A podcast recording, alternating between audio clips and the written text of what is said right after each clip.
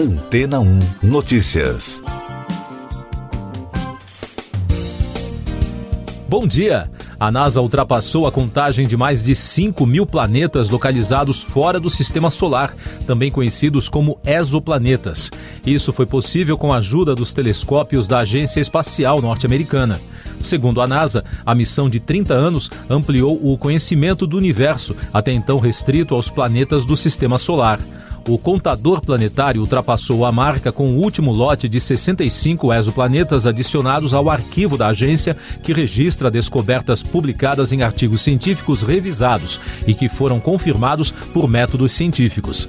Entre os novos planetas encontrados existem mundos pequenos e rochosos como a Terra, gigantes gasosos maiores que Júpiter e os que estão em órbitas próximas em torno de suas estrelas.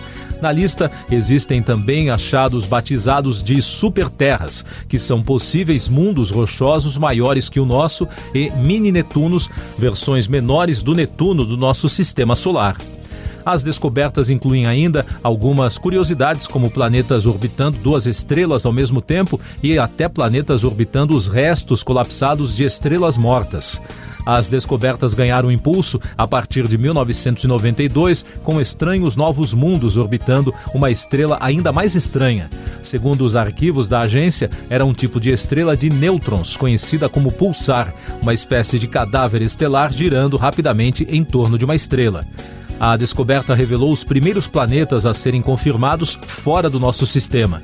Para os especialistas, com o avanço da tecnologia espacial, as pesquisas entraram numa nova era de descobertas para além da identificação de novos exoplanetas. Isso porque, em breve, os telescópios de nova geração, começando com o recém-lançado telescópio espacial James Webb, terão capacidade de identificar a luz das atmosferas dos exoplanetas, lendo dessa maneira quais gases estão presentes para identificar sinais que possam indicar ou não condições habitáveis. E daqui a pouco você vai ouvir no podcast Antena 1 Notícias. Ribeiro admite encontro com pastores, mas isenta Bolsonaro. Rússia admite usar armas nucleares se houver ameaça existencial. China isola mais 9 milhões para conter nova onda de Covid-19. A reportagem do jornal Folha de São Paulo, que revelou a gravação do ministro Milton Ribeiro da Educação em conversas com religiosos, teve grande repercussão em todos os veículos de imprensa na terça-feira. Segundo o áudio revelado pelo jornal, o ministro afirmou que repassa verbas para prefeituras indicadas por dois pastores a pedido do presidente Jair Bolsonaro. Ribeiro mais tarde admitiu o encontro com religiosos citados em áudio, mas isentou o presidente da República. Diz um trecho da nota: diferentemente do que foi revelado, a alocação de recursos federais ocorre seguindo a legislação orçamentária, bem como os critérios técnicos do Fundo Nacional do Desenvolvimento da Educação. Não há nenhuma possibilidade de o ministro determinar a alocação de recursos para favorecer ou desfavorecer qualquer município ou estado diz o comunicado divulgado. O porta-voz do governo russo, Dmitry Peskov, disse que o país poderá usar armas nucleares contra a Ucrânia se sua própria existência estiver ameaçada. A declaração foi dada à rede americana CNN após o presidente americano Joe Biden acusar Vladimir Putin de estar planejando usar armas químicas e biológicas na Ucrânia. Os Estados Unidos e demais aliados europeus vão anunciar amanhã novas sanções contra a Rússia e o endurecimento das medidas já adotadas pela invasão da Ucrânia. A decisão foi antecipada na terça-feira pelo assessor de segurança nacional Jake Sullivan. A China confinou uma cidade industrial de 9 milhões de habitantes por um surto de coronavírus. As infecções se espalham pelo país, com mais de 4.700 casos registrados só na terça-feira. A nova onda de contágios virou um grande desafio para as autoridades sanitárias. O polo industrial isolado pelo governo abriga uma fábrica da BMW. Os moradores não poderão sair de casa sem o resultado negativo de um teste feito nas 48 horas anteriores. Essas e outras notícias você ouve aqui na Antena 1. Oferecimento Água Rocha Branca. Eu sou João Carlos Santana e você está ouvindo o podcast Antena 1 Notícias. Ainda sobre as repercussões do caso Milton Ribeiro, após as denúncias envolvendo a gestão do ministro da Educação, parlamentares acionaram órgãos de controle público.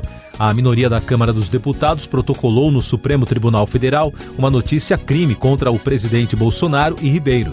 O senador Fabiano Cantarato, da oposição, também entrou com uma notícia crime no Supremo, mas apenas contra o ministro. A Frente Nacional de Prefeitos também se manifestou. Em nota, classificou a movimentação do MEC como lamentável e afirmou que o país não pode silenciar. E, finalmente, entidades da área da educação divulgaram uma nota de repúdio e se disseram indignadas com a fala do ministro da pasta, de que repassa verbas para municípios indicados por dois pastores a pedido do presidente da República. Na avaliação da União Nacional dos Estudantes, União Brasileira dos Estudantes Secundaristas e União Nacional de Pós-Graduandos, o caso revelou um gabinete paralelo que funciona às margens da legalidade. Mais destaques nacionais. O Senado aprovou um projeto de lei que torna crime hediondo o homicídio contra menor de 14 anos praticado pelos pais. A proposta protocolada em 2020 pelo deputado Hélio Lopes, do PSL do Rio, ganhou força após a morte do menino Henri Borel, em março do ano passado, no Rio de Janeiro.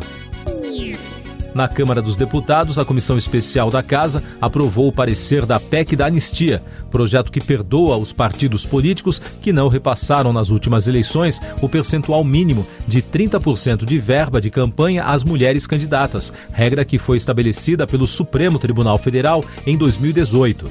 Hoje serão discutidas alterações, os destaques no texto. Depois, a proposta será votada em plenário. Os números da Covid no Brasil. O país registrou na terça-feira 410 mortes pela doença em 24 horas, totalizando mais de 657.700 óbitos desde o início da crise. A média móvel nos últimos sete dias é de 303, com tendência de queda. Também foram notificados mais de 41.800 novos casos, somando mais de 29 milhões e 600 mil. Com isso, a média móvel de infecções nos últimos sete dias foi a 35.900.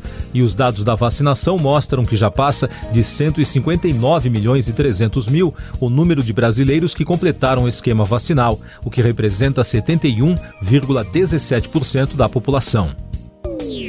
Eleições tecnológicas. O YouTube atualizou a política para combater fake news durante as eleições brasileiras. Uma das medidas anunciadas é remover vídeos com conteúdos falsos sobre as eleições de 2018. Com isso, serão deletados vídeos com informações falsas sobre fraude generalizada, erros ou problemas técnicos que supostamente tenham alterado o resultado de eleições anteriores após os resultados já terem sido oficialmente confirmados. E o aplicativo Telegram bloqueou dois perfis do blogueiro Alan dos Santos, ligado à extrema-direita. Os perfis somavam mais de 6.600 seguidores. Noticiário Econômico. O valor do dólar continua despencando. A moeda americana fechou em queda de 0,60% na terça-feira, cotada a R$ 4,9142. É o menor patamar desde 24 de junho do ano passado. Um dos motivos para a valorização do real é a agitação no mercado de commodities, que dispararam desde o início da guerra no leste europeu. Como o Brasil é exportador dessas commodities, ou seja, de produtos de origem agropecuária e de extração mineral, à medida em que Rússia e Ucrânia perdem o status de produtores, especialmente os latinos têm se beneficiado com os custos mais altos. O governador do Piauí, Wellington Dias, coordenador do Fórum de Governadores, anunciou a decisão do grupo de prorrogar por mais 90 dias o congelamento do imposto sobre operações relativas à circulação de mercadorias, o ICMS, que incide sobre gasolina, etanol e gás de cozinha. O congelamento acabaria no próximo dia 31. No Senado, a Comissão de Infraestrutura aprovou um convite para ouvir o presidente da Petrobras, Joaquim Silva e Luna, sobre a política de dividendos da estatal. Ainda não há uma data definida para a audiência e, como se trata de um convite, o presidente da Petrobras não é obrigado a comparecer. Destaques internacionais no podcast Antena 1 Notícias. O opositor russo Alexei Navalny foi condenado a nove anos de prisão por fraude e desacato, de acordo com os jornalistas da agência France Press que acompanharam a audiência. Além disso, a juíza Margarita Kotova acrescentou um ano e meio de liberdade condicional e uma multa de 12 milhões de rublos, ou cerca de 54 mil reais no câmbio atual. O político terá que cumprir pena em uma colônia penal de regime severo. Para o condenado, as acusações são todas fictícias e foram ordenadas pelo governo de Vladimir Putin para mantê-lo na prisão o maior tempo possível.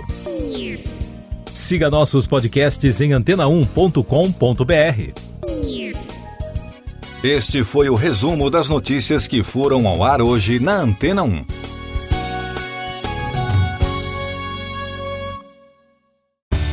Depois de tanto conteúdo legal, que tal se hidratar com água rocha branca? O consumo regular de água durante o dia traz benefícios para a saúde, como, por exemplo, manter a pele bonita e hidratada. Rocha Branca, da fonte direto para sua casa.